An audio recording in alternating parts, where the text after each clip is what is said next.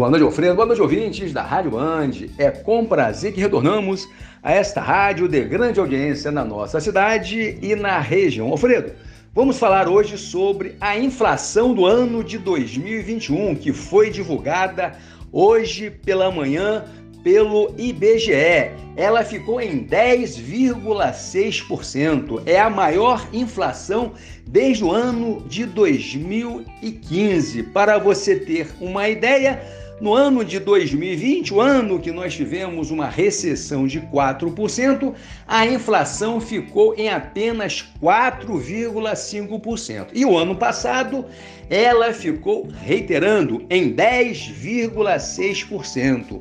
O maior vilão da inflação de 2021, Alfredo, é importante ressaltar, foram os combustíveis que aumentaram no ano quase 50%. Com isso, foram também aumentados os alimentos, refletindo essa alta dos combustíveis na mesa do trabalhador e também na renda das famílias brasileiras, que a cada dia está menor. O brasileiro a cada dia está comprando menos por conta dessa inflação alta. Vamos ao supermercado e já não conseguimos mais encher o carrinho de bens alimentícios. Alfredo, é importante a gente ressaltar que o Banco Central obrigatoriamente vai ter que aumentar a taxa de juros agora em fevereiro, quando nós teremos uma outra reunião do Copom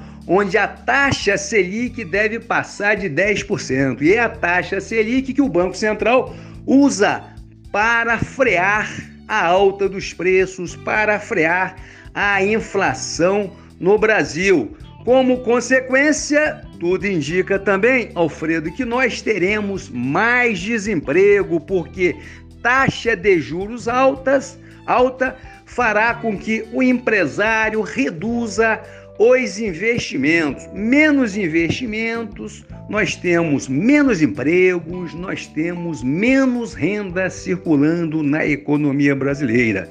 Inclusive, o presidente do Banco Central já divulgou em uma das suas falas que o ano de 2022 nós poderemos ter uma recessão de 0,5%, o que é bastante negativo para a sociedade brasileira. Alfredo, um grande abraço para você e a todos os ouvintes da nossa Band.